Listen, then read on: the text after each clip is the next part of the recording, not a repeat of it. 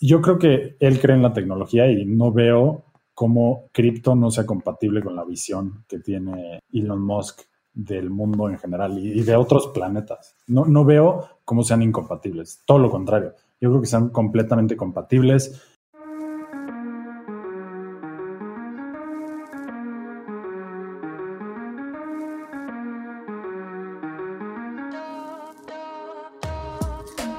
Bienvenidos a Espacio Cripto, tu podcast en español donde entenderás la fascinante industria de las criptomonedas y te mantendrás al día con lo que está pasando en este mercado.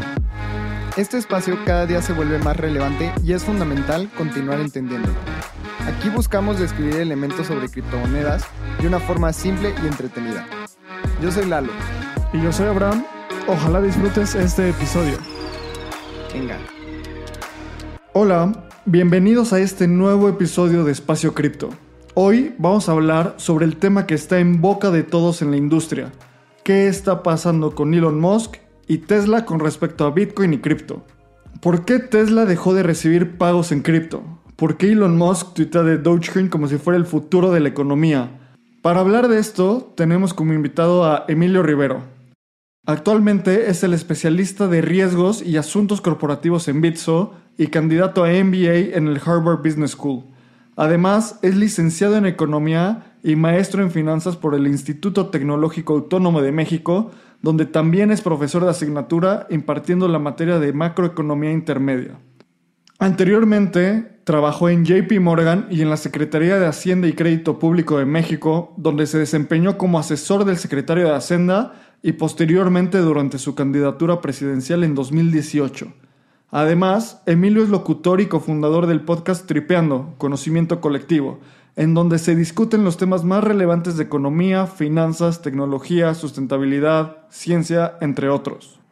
Emilio es un buen amigo de Espacio Cripto y además es una de las mejores personas para entender qué está pasando con todo este tema de Elon Musk, Tesla, Twitter, Bitcoin, Dogecoin. Todo esto porque lleva años siguiendo Tesla y actualmente dedica su tiempo completo a la industria cripto. Antes de entrar a la plática de Emilio, vamos a escuchar el clip de nuestro patrocinador Bitso. Usar, comprar y vender Bitcoin y otras criptomonedas es más fácil de lo que te imaginas. Bitso es la primer plataforma regulada en Latinoamérica que te brinda acceso de forma simple y segura. Puedes comprar criptomonedas desde tu celular, profundizar tu trading con herramientas especializadas o potenciar tu negocio con los beneficios de esta tecnología.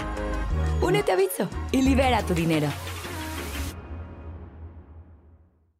Emilio, bienvenido. ¿Cómo estás? Hola Abraham, hola Eduardo, no es un enorme gusto estar aquí con ustedes. Gracias por la invitación. Muy emocionado de poder participar en este podcast. Venga, y solo para la gente que nos escucha, Emilio, como dijimos en la introducción, es una de esas personas con las cuales puedes hablar de qué canción de Bad Bunny es la mejor o de las teorías matemáticas de Richard Feynman. Entonces es una de esas personas que en inglés es como un polymath puedes hablar de tantas cosas con Emilio. Así que gracias por estar aquí y pues vamos a empezar.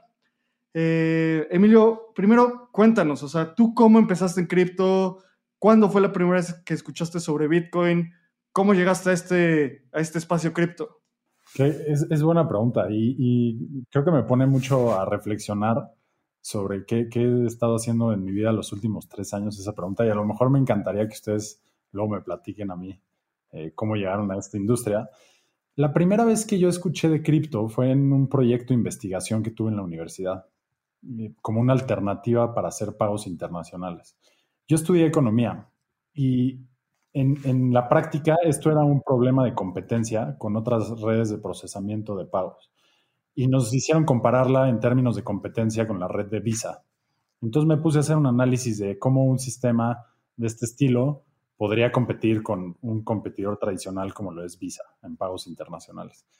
Y de repente empecé a notar todas las diferencias eh, haciendo este trabajo de investigación de qué era este nuevo sistema de pagos, que era descentralizado, que tenía su propia moneda integrada en el sistema de pagos, que, tenía unas maravillas que ningún otro sistema de pagos en, ese entonces tenía y me pareció sumamente interesante. Y, y, hasta ahí llegó, esto yo creo que fue hace unos cinco años, fue, fue muy interesante aprender, pero hasta ahí llegó mi interés en ese momento. un par de meses después llegó un amigo a, decirme como, oye, ¿te acuerdas de Bitcoin, lo que estamos viendo? Pues fíjate que compré un poquito. Y yo, ah, eh, a ver, platícame. No, pues está esta plataforma Bitso eh, que, que, vende criptomonedas y te puedes meter. Y creo que en ese entonces Bitso tenía Bitcoin y Ethereum nada más. Entonces ya me metí. Creo que fue 2016, probablemente finales de 2016. Y me, hice mi cuenta y compré un poquito de Bitcoin y exploré, como seguramente ustedes también lo hicieron en su momento. Y después eh, estuve trabajando en, Secretaría de Hacienda, luego en otro proyecto. Y en ese proyecto tuve una llamada con Daniel Vogel porque queríamos consultar con él eh, algunas propuestas que teníamos para tratar de ver qué se podía hacer con, con criptomonedas o con blockchain a nivel nacional, en temas de, gobierno. Y es una llamada muy interesante.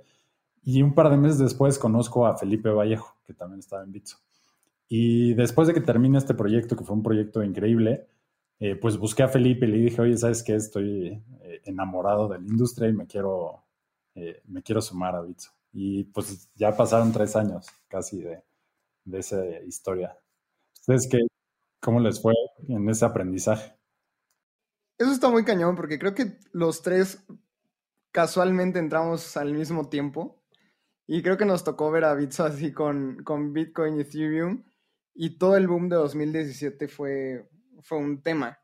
Justo me gustaría saber un poquito sobre qué veías entre la red de Visa y de Bitcoin, que fue lo que dijiste, Bitcoin tiene sentido. Porque tal vez en esos años no estaba tan desarrollado, no había tanto volumen.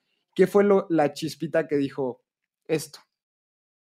Yo, yo creo que para mí la chispita fue poder hacer pagos internacionales eh, tan fácil. O sea, como que para mí fue muy intuitivo decir, oye, no hay barreras, ¿no? Yo puedo mandarle dinero a alguien que está en el otro lado del mundo y qué facilidad para poder hacer algo de esta manera. Y yo siempre fui, yo siempre odié las instituciones bancarias, las odiaba, las detestaba. Yo era ese, esa persona en las encuestas que decían, bueno, la mayoría de las personas detestan a su banco. Bueno, yo era una persona de esas. Yo odiaba interactuar con mi banco. No podía creer que tuvieran plataformas tan malas, que mandar dinero. Y, la verdad es que yo no trabajaba en, el sector financiero, trabajaba en el sector público y no entendía por qué a veces eran tan malos haciendo ciertas cosas. Eh, por ejemplo, mandar dinero a Estados Unidos, que para mí era como eh, súper complicado y a, y a, lo mejor los montos nunca mandaba mucho dinero, nunca tenía un asesor y me parecía ridículo, ¿no? Me parecía algo, estaba en el siglo XXI y siempre fui un tech eh, apasionado y, decía como, ¿cómo puede ser tan mala esta industria? Y ahí fue cuando dije, oye, esto está espectacular, ve, la oportunidad que hay para empezar a hacer cosas interesantes y, y siendo completamente honestos, también la parte especulativa me atrajo mucho la atención en ese momento.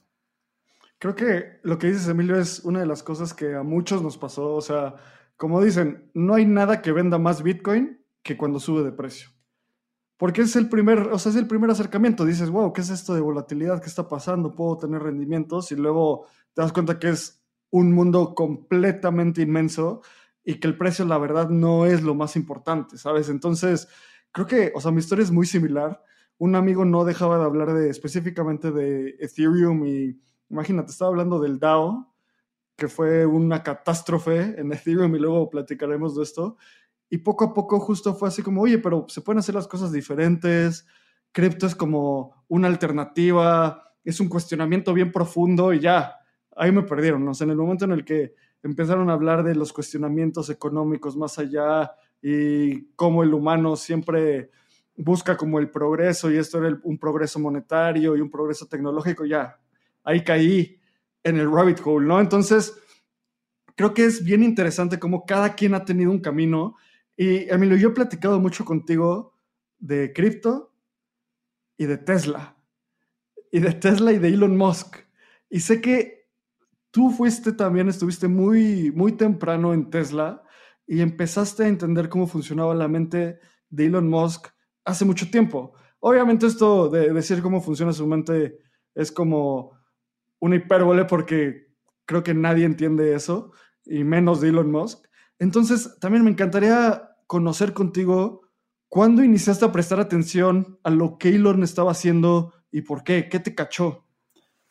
Qué, buena pregunta. La verdad es que creo que eso viene desde la infancia. Eso viene de probablemente Steve Jobs. Yo creo que esa persona fue la primera persona que me marcó y que decía, qué brutal lo que está haciendo esta persona. Yo cargaba mi iPod a todos lados y salía el nuevo iPod y estaba rayado por el nuevo iPod. Y, empecé a admirar a la gente que estaba haciendo esas cosas.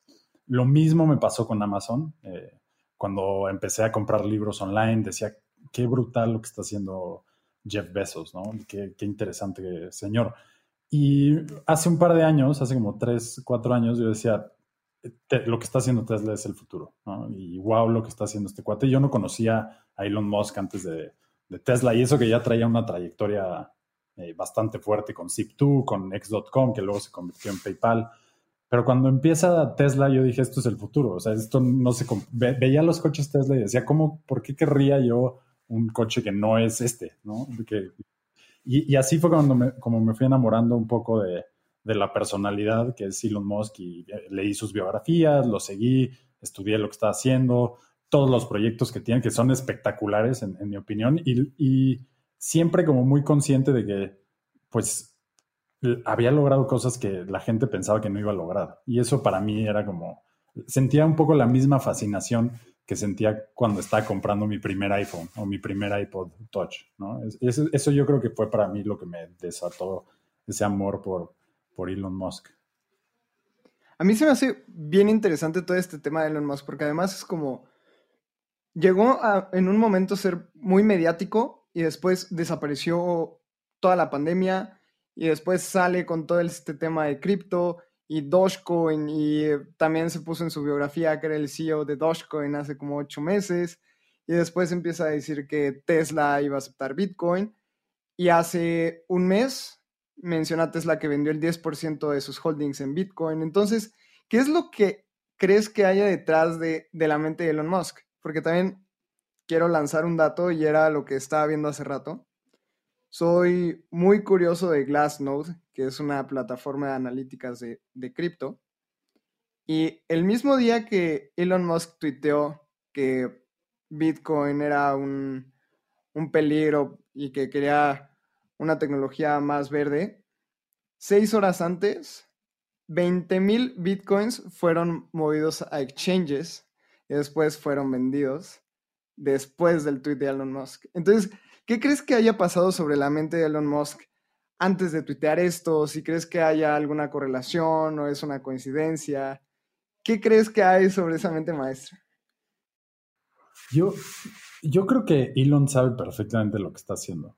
Eh, sea, para bien o para mal, eh, para la industria de cripto, yo creo que sabe lo que está haciendo. Me, me parece un poco como naive descartarlo de tonto, ¿no? Y decir como, es que este cuate no sabe lo que está haciendo. Bueno, lo mismo decían cuando estaba construyendo cohetes para ir al espacio, ¿no? Este cuate nunca lo va a lograr. Y lo logró porque él tiene una visión de muy largo plazo. Creo que a lo mejor a, ciertas personas no nos gusta cuando tuitea unas cosas porque a lo mejor va en contra de lo que nosotros queremos, pero yo creo que en el largo plazo sabe lo que está haciendo. Yo definitivamente creo que cree en la tecnología, este, no, no sería tan güey para comprar 1.5 billones de Bitcoin si, si, no creyeran en la tecnología desde un inicio. Eh, se me hace muy raro lo que pasó en los últimos meses, que cambió opinión y demás. Pero si vemos los patrones de Elon Musk, de cómo se ha comportado con, con, en sus otras empresas, nunca ha sido un personaje estable, ¿no?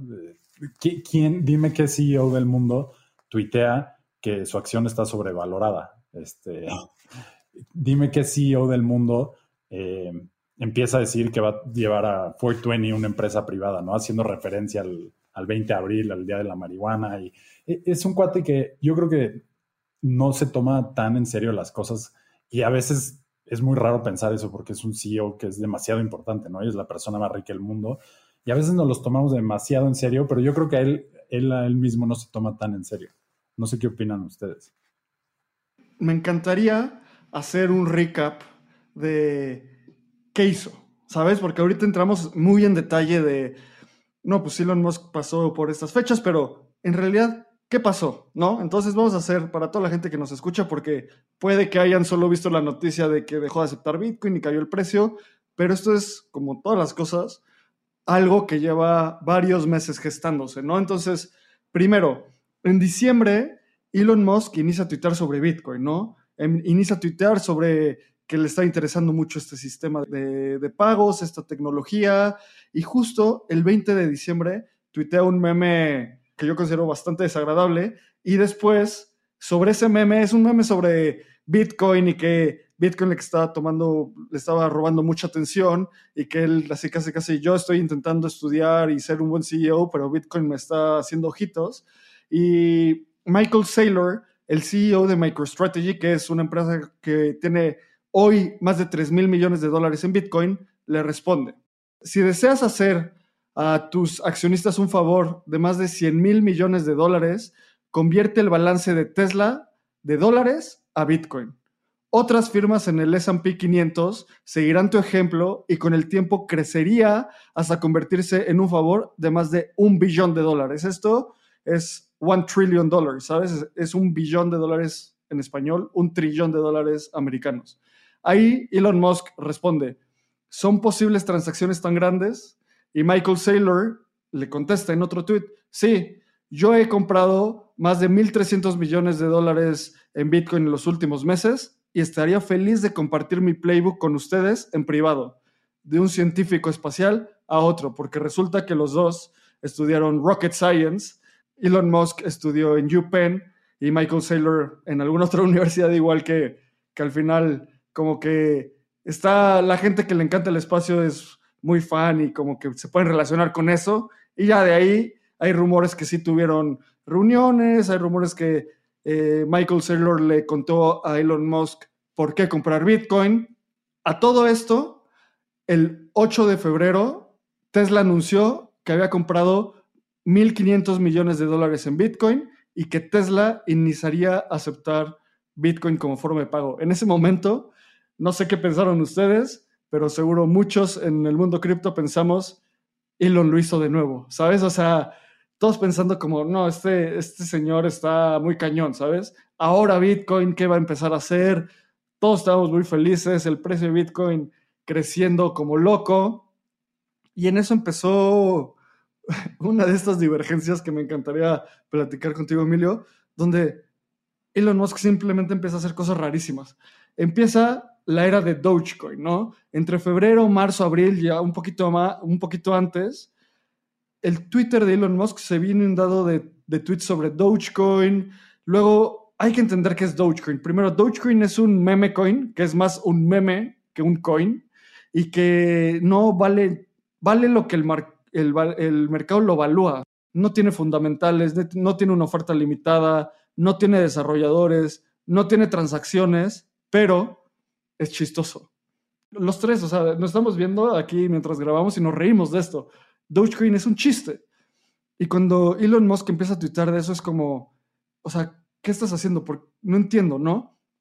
Y luego, el 9 de mayo, Elon tuitea que mandarán el satélite Doge 1 totalmente pagado en Doge, siendo la primer cripto en el espacio y el primer meme en el espacio. Y es como, cuando tuitea esto, yo digo, no sé si está bromeando, no sé si es real, me lo tengo que tomar en serio, no me lo tengo que tomar en serio.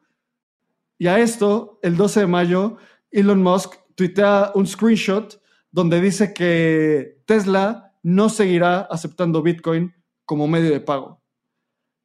Esto porque Bitcoin tiene un alto impacto medioambiental, o sea que tiene un costo ambiental muy alto y que por eso Tesla ya no puede seguir aceptando Bitcoin como, como un medio de pago importante, no dijo que vendería lo que ya, el Bitcoin que ya había comprado. Esto es una diferencia fundamental en este caso.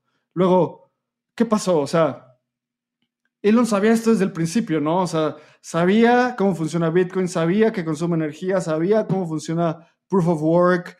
También él mismo había tuiteado que la minería de Bitcoin impulsa energías verdes.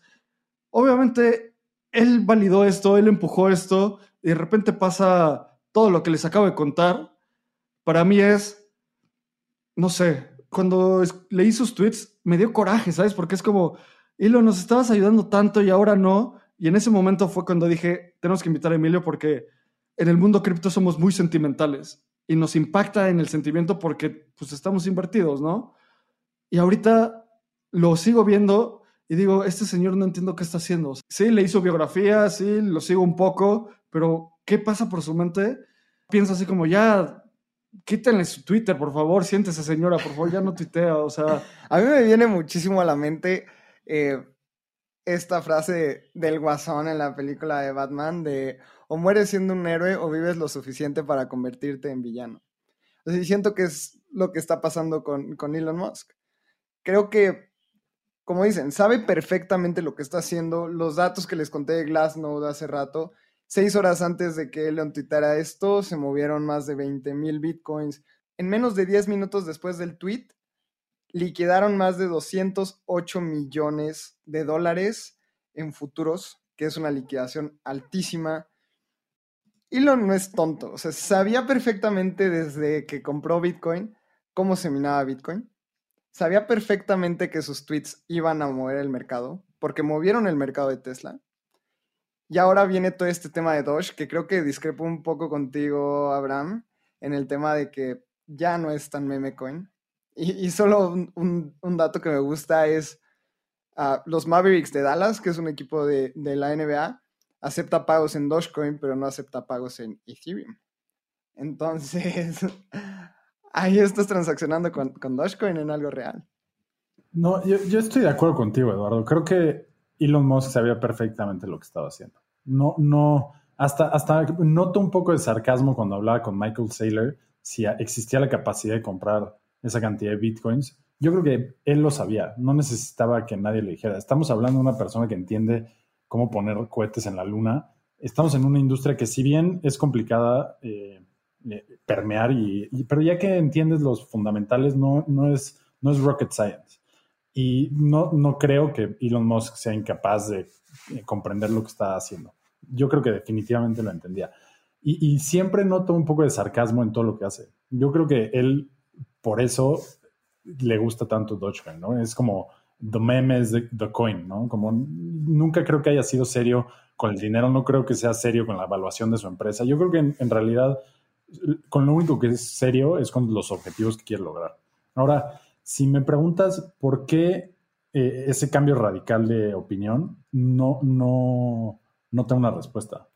Se me ocurren muchísimas cosas. Se me ocurre que a lo mejor está desarrollando algo con Solar City para empezar a crear eh, minas eh, sustentables de Bitcoin y que lo va a anunciar y va a decir, bueno, ven el problema que dije, ya lo resolví y ahora yo soy otra vez el rey.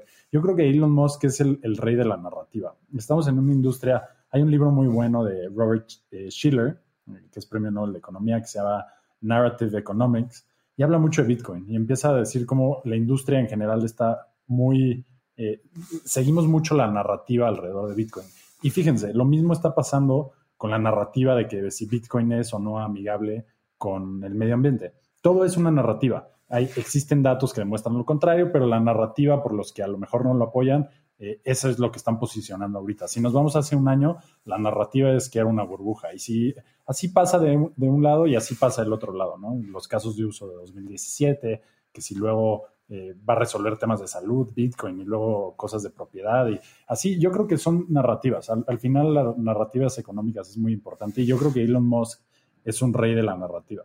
Yo creo que sabe bien lo que está haciendo y, otra vez regreso a lo que está diciendo hace rato. A veces creo que nos los tomamos demasiado, en serio. Si vemos su comportamiento, no solo respecto a cripto, sino respecto a Tesla, respecto a Solar City, respecto a las cosas que hace Boring Company.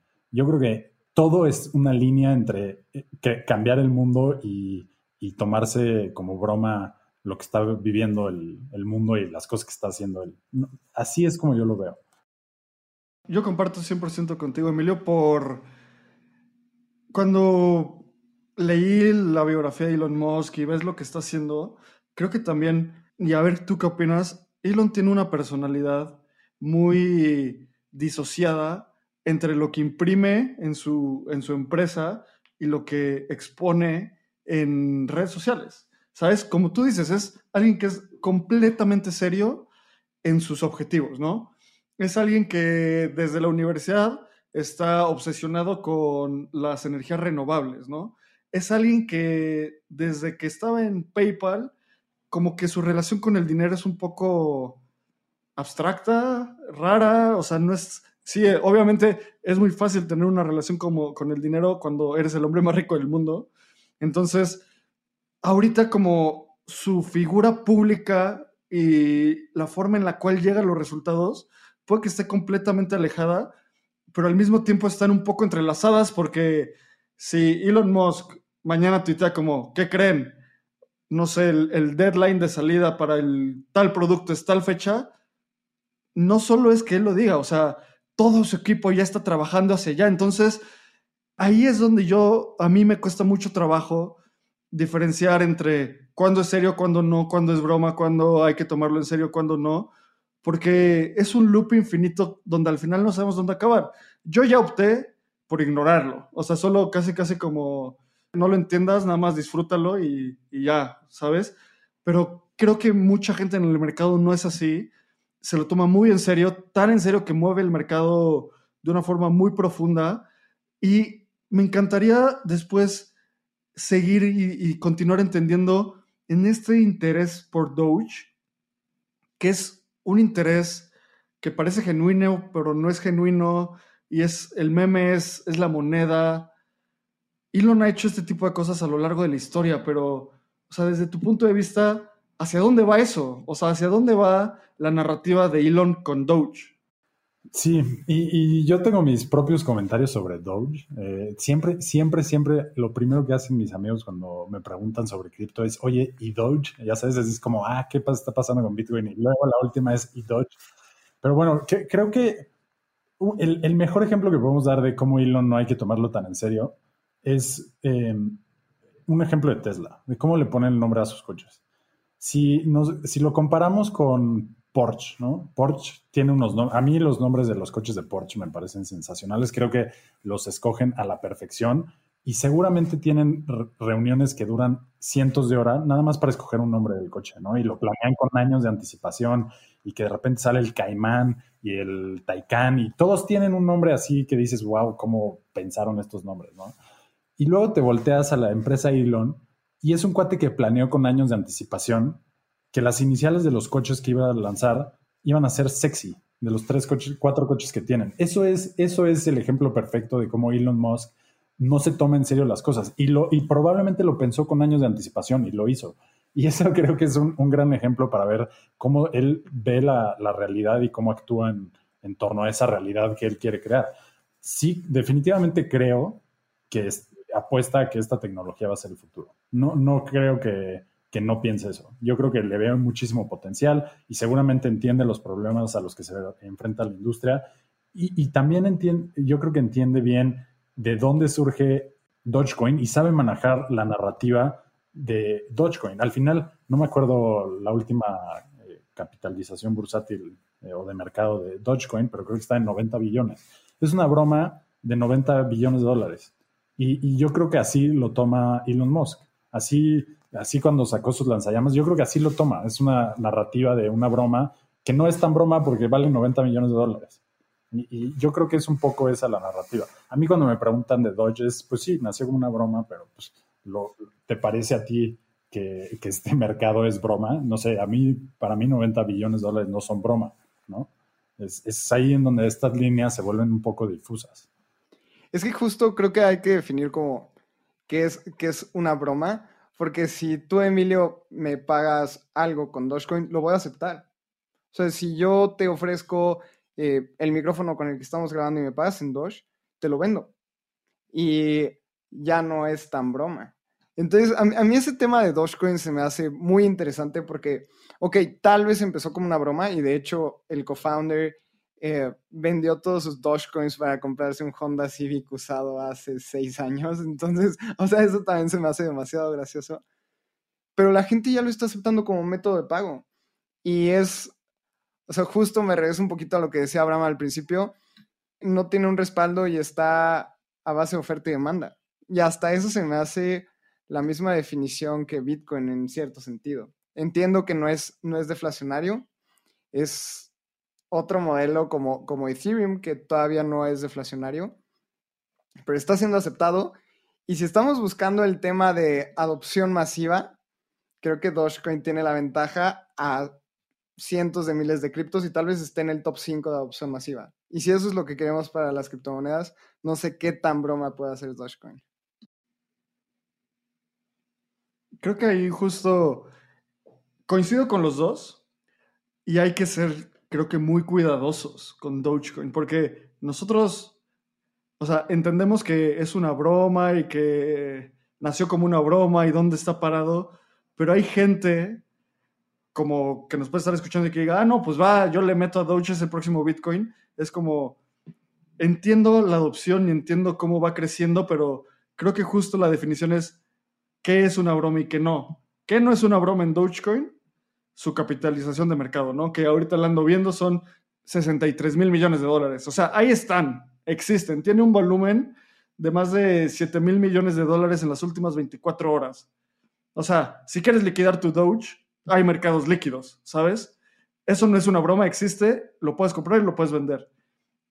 Que sí es una broma, el problema es que cuando nos dejamos llevar por ese nivel superficial de broma de alguien lo acepta como medio de pago, tiene un volumen, tiene una capitalización muy alta, como que ese es una capa de hielo muy finita, ¿sabes? Porque la broma real está en el fundamento, que esté maquillada con números como los que estamos dando, es otra cosa. Es que ahí es donde está el genio también de Elon Musk, porque ahí está la broma, ¿sabes? Ahí está que se lo toman tan en serio que ya vale 63 mil millones de dólares cuando debería valer cero. Entonces es como esta sátira. A mí, honestamente, sí me preocupa hasta dónde puede llegar Elon con esto, ¿sabes? ¿Cuál es el límite? ¿Hasta dónde va a llegar?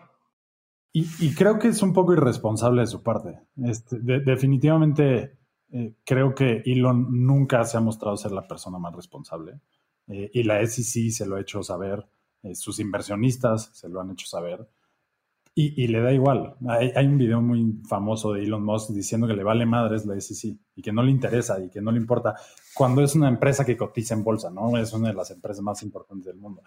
Eso es la definición de ser una persona irresponsable. Tratar de eh, manipular los mercados para mover el precio de la acción y tratar de zafarse. Es una persona irresponsable, definitivamente, y, no lo voy a defender ahí. Lo admiro en otras cosas, pero ahí no hay mucho que defender. Y lo mismo creo que pasa con Dogecoin. Él no, no sé cuál sea su intención, no sé si quiera pompear el mercado, si nada más esté burlándose de la gente, no, no lo sé, porque otra vez creo que estoy contigo, Abraham, no entiendo qué es eh, la realidad para él y que es una broma, pero sí creo que tiene una responsabilidad porque hay gente que, que no entiende cómo es Elon. No entiende que esta, es esta persona que vive en un mundo que no está aterrizado a, la realidad. Y seguramente él no piensa a lo mejor en las repercusiones que podría tener en el bolsillo de personas que están haciendo caso a los tweets. Yo, yo no sé si eso esté en, la punta de su cabeza, pero sí podría llegar a tener un impacto en el, en el bolsillo de las personas. Y, y, ahí es donde creo que es irresponsable.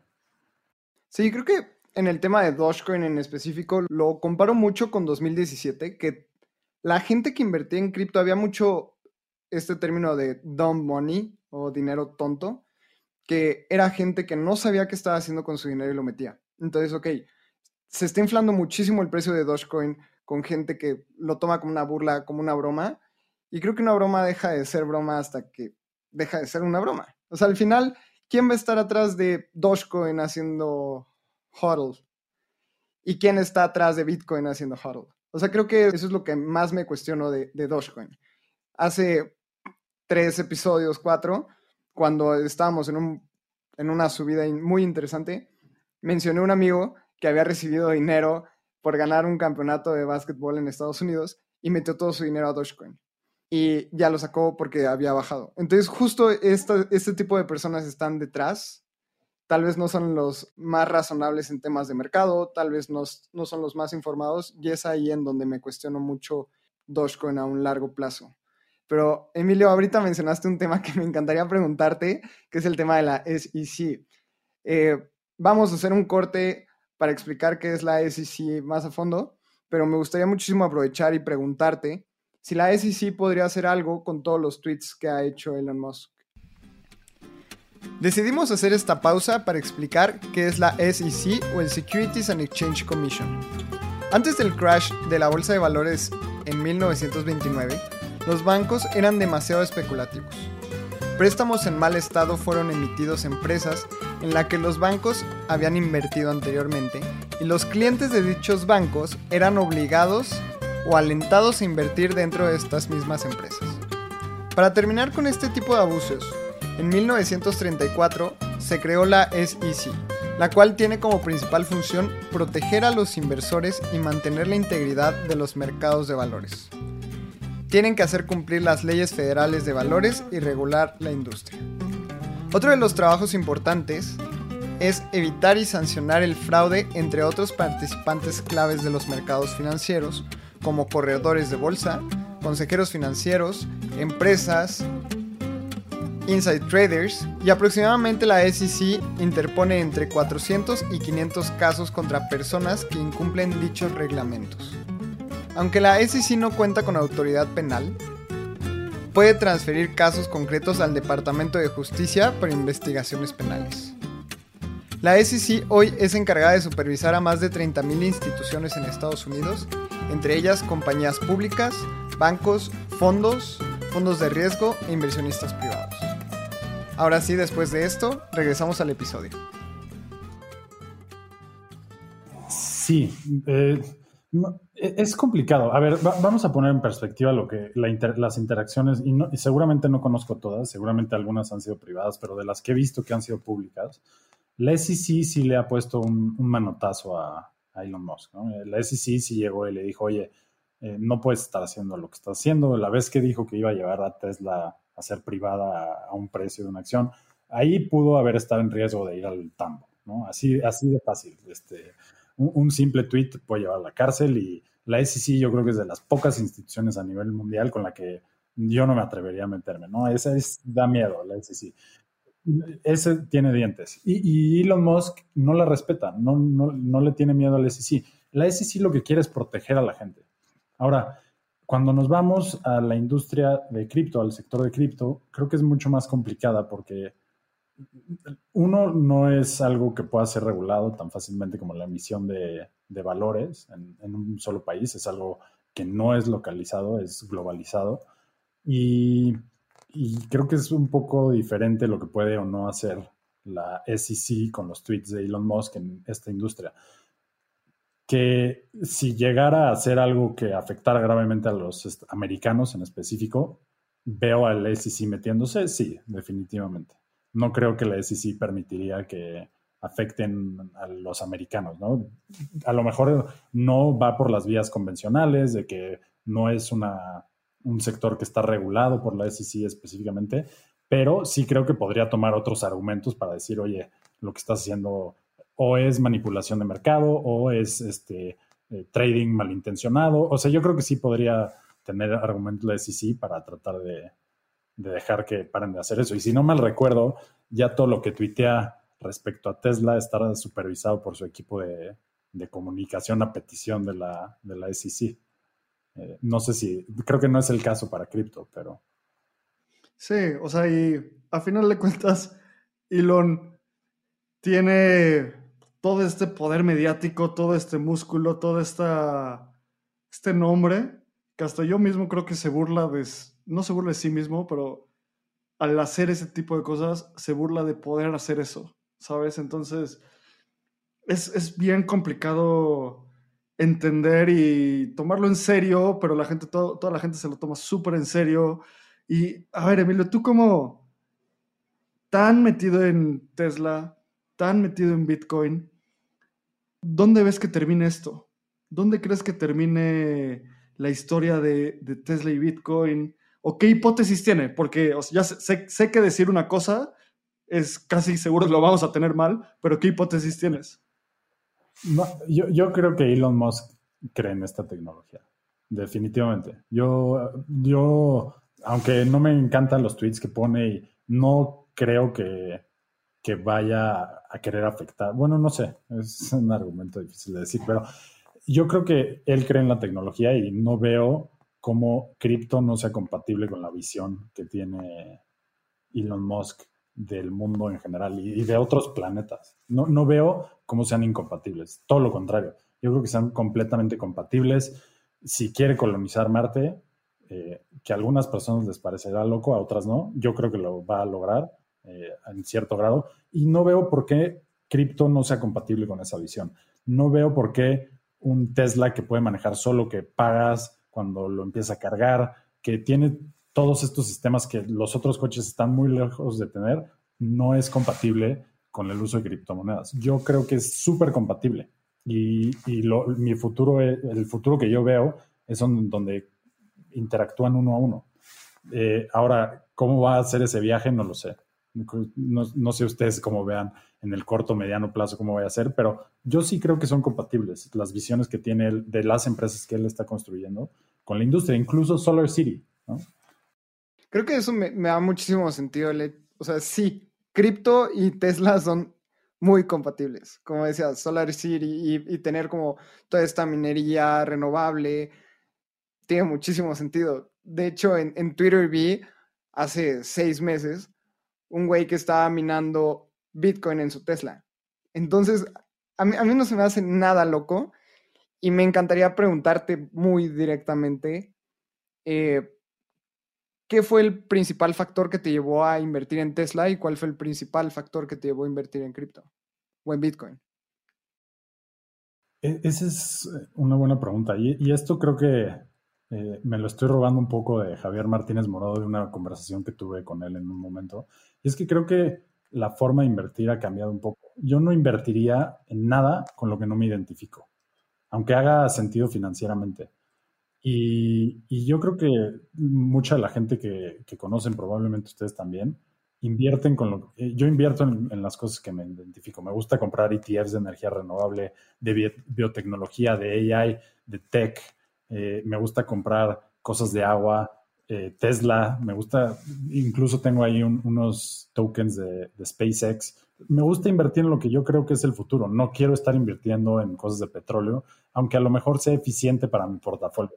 Y yo creo, para mí es eso. Eh, yo quiero tener skin in the game en lo que yo creo que va a ser el futuro. Oye, y cuando invertiste en Tesla, ¿qué fue ese futuro? Y cuando invertiste en Bitcoin, ¿qué fue ese futuro? Porque creo que son muy compatibles, pero son dos piezas del mismo rompecabezas y hay que identificar esas piezas. Yo, yo creo que el futuro de los coches es eléctrico, sin duda alguna. No, no veo, o sea, el, crecimiento que hemos visto de Tesla como empresa y la manera en la que ha humillado a la industria cuando todo el mundo apostaba que, que era algo que iba a fracasar y que nunca se iba a lograr, es algo que creo que demostró a todo el mundo que está incorrecto. Y yo veo que en los próximos 10 años todos los coches van a ser eléctricos y tener un coche de petróleo o de gasolina es es ridículo, ¿no? Aunque a, lo mejor la tecnología todavía no está en donde necesita estar para que todo el mundo se cambie. Yo creo que el, futuro es coches eléctricos, se acabó. El problema que nos vamos a enfrentar es de dónde generar esa electricidad, porque al final no estás más que traduciendo la generación de energía para echar a andar el coche en el coche, que es como funcionan los de combustión interna, y el de energía lo que estás haciendo es fabricar esa energía a lo mejor en plantas de, carbón, ¿no? O en otras cosas que también contaminan. Si vamos a llegar a cero emisiones y empezar a combatir el calentamiento global, tenemos que pensar en todo. Y yo creo que al final el que toca al consumidor es el vehículo, y eso es, eh, tiene que ser eléctrico. Y mi futuro de Bitcoin es, yo creo que todo el mundo va a correr eh, todos los sistemas financieros del mundo van a correr eh, sobre blockchains descentralizados. No sé si vaya a ser en Bitcoin. Este, es, muy difícil eh, decir mi opinión a lo mejor de todo lo que opino de Bitcoin, pero yo creo que el futuro es descentralizado y no me cabe la menor duda y, y ahorita, al día de hoy, yo creo que Bitcoin es lo más importante para, para esta industria descentralizada. Me encanta lo que dices, Emilio, porque coincido 100%, o sea, yo no voy a poner mi dinero en algo con lo que no me identifico. Y justo hace muy poco estaba pensando muy a grandes rasgos qué son esas cosas. Sin, duda alguna es Bitcoin porque el futuro es descentralizado y el futuro es distribuido y el futuro es dinero programable. Otra cosa es energías renovables porque de algo tenemos que vivir energéticamente. Otra cosa que me fascina es robótica porque es una clara extensión de las capacidades humanas. Otra es la prolongación de la vida y vivir, ser entes muy longevos. Y una que también me encanta es la exploración espacial, ¿sabes? Entonces, no sé, hay tantas cosas, pero coincido y coincido 100% contigo. Y qué interesante que esos dos factores, tanto de energías y coches eléctricos como de un futuro descentralizado, te haya llevado a esta convergencia. Seguro nunca, bueno, yo nunca hubiera pensado como que Elon Musk va a estar 100% metido en, en, la boca de todos en cripto y que cripto iba a ser como top of mind de Elon Musk. Entonces, el mundo cada vez es, es más loco. Creo que algo que estaba escuchando en un podcast hace poquito es, muchas veces le damos tantas vueltas a las cosas, pero nosotros que estamos en cripto todo el tiempo, full time, sí, o sea, baja el precio y es estresante y todo, pero hay veces que solo hay que disfrutarlo, ¿sabes? O sea, como el día que tuiteó Elon sobre, sobre Tesla y que iba a dejar de recibir pagos, ese mismo día pasó una locura con Shiba y Vitalik Buterin, o sea, pasan tantas cosas que a veces ya solo hay que disfrutarlo, obviamente trabajar todos los días porque es muy importante seguir construyendo este espacio. Y creo que me gusta mucho el tema de, coincido 100% de que el futuro es energía renovable, coches eléctricos, eh, dinero programable, pero creo que yo lo único que discrepo es que Tesla sea la única alternativa. Elon Musk es demasiado volátil, no sé hasta dónde, él es un personaje que personalmente no me agrada y veo tantas alternativas más profesionales como NIO en China, que es, siempre lo, comparan como el Tesla chino, y estás, están haciendo las cosas muy interesantes, muy callados, están trabajando y son menos volátiles, eh, creo que tiene una directiva más interesante. No lo sé, no, sé si sea Tesla la respuesta correcta. Coincido con todas esas soluciones que estamos pensando en cuestión de movilidad energética. No, es, muy buena pregunta. La verdad es que no, lo había pensado así. No creo que el mercado vaya a ser solo de Tesla. Eh, así como el mercado de los vehículos no fue solo de Volkswagen o solo de, Ford. Eh, pero, pero creo que nadie le apostó tan fuerte en su momento como estos cuates. 100%. No sé, me emociona muchísimo saber qué va a pasar con, con Tesla y con Elon Musk porque no lo veo, no lo veo cuerdo. Creo que a final de cuentas también algo que pasa en muchos mercados es, justo el otro día leí un artículo de por qué no hay tantos millonarios o billonarios de Amazon. ¿Sabes? O sea, es una de las empresas con mejor rendimiento en toda la historia de, del stock market. ¿Y por qué no hay tantos millonarios? Porque Amara's Law, como siempre, Daniel Vogel siempre habla de sobreestimamos la capacidad o sobreestimamos lo que una tecnología puede hacer en el corto plazo y la subestimamos en el largo plazo. Entonces, creo que lo importante es eso, tener la mente pensando y claro dónde está el futuro y dónde quieres invertir en las cosas con las cuales te identificas. Cada uno de nosotros tiene, tiene sus cosas. Yo personalmente tampoco soy fan de Elon Musk, no me cae bien, no, no holdeo Tesla, más por otros motivos que, por lo que hablamos ahorita. Entonces, es muy importante tener esa idea, o sea, identificar e identificarte con tu portafolio. Y ahora sí, para cerrar, una pregunta que le hacemos a todos los invitados, Emilio, que es muy intrínseca del mundo cripto, porque es algo que nos mueve mucho. Entonces, si tú pudieras decirle algo o preguntarle algo a Satoshi Nakamoto, ¿qué le dirías? ¿O qué, le preguntarías en esa interacción? Qué pregunta tan complicada. Este. No sé.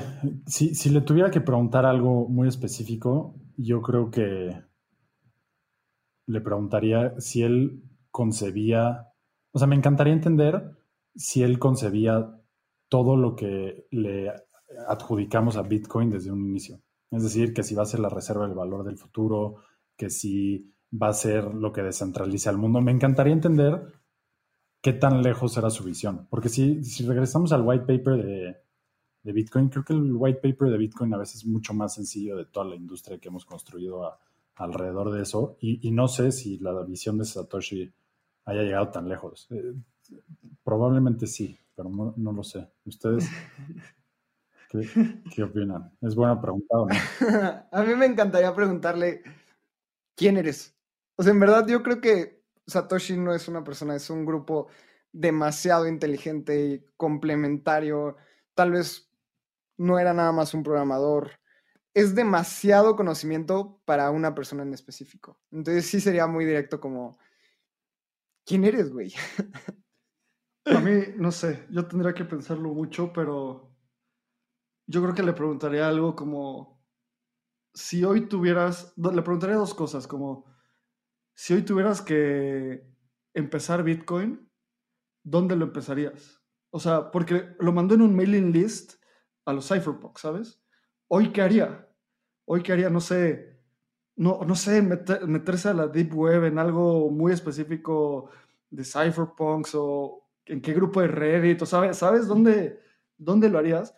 Y la segunda es, me encantaría entender y preguntarle, ¿qué piensas de que muchas personas, o sea, si, hablo con Satoshi completamente anónimo, ¿sabes? Sin, sin ver, verle en persona, ¿sabes?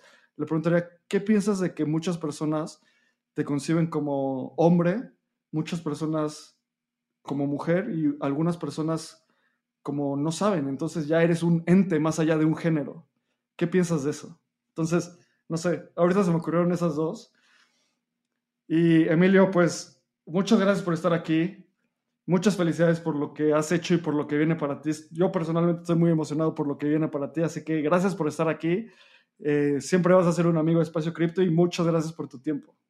No, muchísimas gracias, Eduardo. Muchísimas gracias, Abraham. La verdad es que es un enorme honor que me inviten. Tienen una lista de invitados espectacular y, el mayor de los éxitos, este, a todos los escuchas, tienen aquí a, dos de las personas que más saben de, la industria en, en la TAM y, qué buena onda. Muchas gracias por la invitación. Emilio, pues te agradecemos muchísimo. Ojalá tengamos una, una segunda parte porque se nos pasó de volada estos 50 minutos. Y a todos los que nos escuchan les quiero pedir un favorzote, déjenos un review en Apple Podcast, estamos subiendo muchísimo, nos está ayudando todo lo que, lo que están haciendo, tuiteando, siguiéndonos y vamos a darle, Espacio Cripto está creciendo muchísimo, tenemos, tenemos unas sorpresas bien interesantes, entonces síganos en nuestras redes sociales. Emilio, ¿en dónde te puede encontrar la gente? Usualmente uso Twitter, Emilio Riv Coello, eh, ahí contesto prácticamente todos los mensajes que me escriben y y muchas gracias otra vez. Buenísimo. Abraham. A mí me encuentran como arroba AbrahamCR. Y yo estoy como Lalo Crypto. Entonces nos escuchamos en la próxima. Muchísimas gracias. Este guion de Mundo Futuro lo escribió una inteligencia artificial. Imagina un mundo donde la tecnología se convierte en una extensión natural de nuestras vidas. Donde cada experiencia se eleva a niveles inimaginables de simplicidad. Un mundo donde los límites se desdibujan y las ideas se hacen realidad con un solo toque. El mundo cambiará más en los próximos 10 años que en los últimos 100. Yo soy Jorge Alor. Yo Mario Valle. Y yo Jaime Limón. No te pierdas Mundo Futuro, el principio del fin. Disponible en cualquier plataforma de podcast. Mundo Futuro. Mundo Futuro. With lucky landslots, you can get lucky just about anywhere. Dearly beloved, we are gathered here today to. Has anyone seen the bride and groom? Sorry, sorry, we're here. We were getting lucky in the limo and we lost track of time. No, Lucky Land Casino, with cash prizes that add up quicker than a guest registry. In that case, I pronounce you lucky. Play for free at LuckyLandSlots.com. Daily bonuses are waiting. No purchase necessary. Void where prohibited by law. 18 plus. Terms and conditions apply. See website for details.